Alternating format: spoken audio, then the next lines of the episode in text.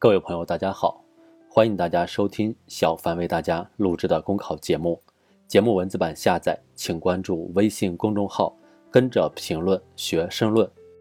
本期话题为：创新驱动蕴含无限潜力。发明专利申请六十八点三万件，国内企业提交发明专利申请同比增长百分之十二，每万人口发明专利拥有量十四点三件。国家知识产权局不久前发布的数据显示，今年上半年我国主要知识产权指标符合预期，知识产权事业发展保持平稳。这一成绩再次表明，新冠肺炎疫情不会改变我国产业转型升级的发展趋势，不会改变我国经济长期向好的基本面，也充分展现了我国市场主体复工复产加快、发明创造活力不减的良好态势。体现出创新驱动蕴含的无限潜力。近年来，随着创新驱动发展战略的深入实施，我国整体创新能力不断增强，知识产权综合实力稳步提升。二零一九年，全社会研发支出达二点一七万亿元，占 GDP 比重为百分之二点一九，发明专利申请量和授权量均居世界首位。世界知识产权组织的评估显示。我国创新指数位居世界第十四位，已经进入创新型国家行列。接续换挡的发展动能，迭代成长的科学技术，蓬勃兴旺的创新创造，源源不断为高质量发展注入新动能，开辟经济增长的新天地。突如其来的疫情，不可避免地对经济社会发展造成了较大冲击，创新驱动的价值更加凸显。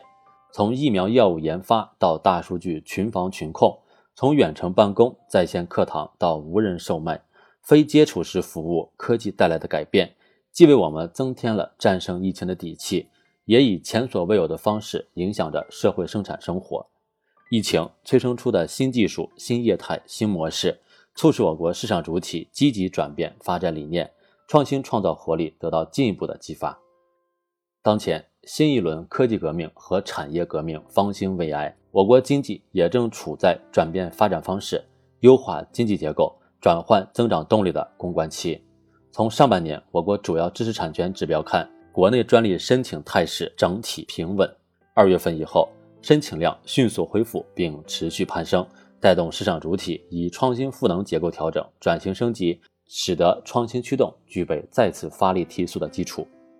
尤其要看到。随着企业为主体、市场为导向、产学研相结合的技术创新体系日益健全，激励政策逐步完善，越来越多的企业正实现从要我创新到我要创新的转变。上半年，国内申请专利的企业达到二十二点九万家，较上年同期增加三点二万家。发明专利申请中，企业占比百分之六十六点六，较上年提升了三点二个百分点。企业专利申请的主体地位进一步巩固，更多的企业开始把目光转向科技附加值，把创新作为自身发展的生命线，有力带动行业产业向中高端迈进。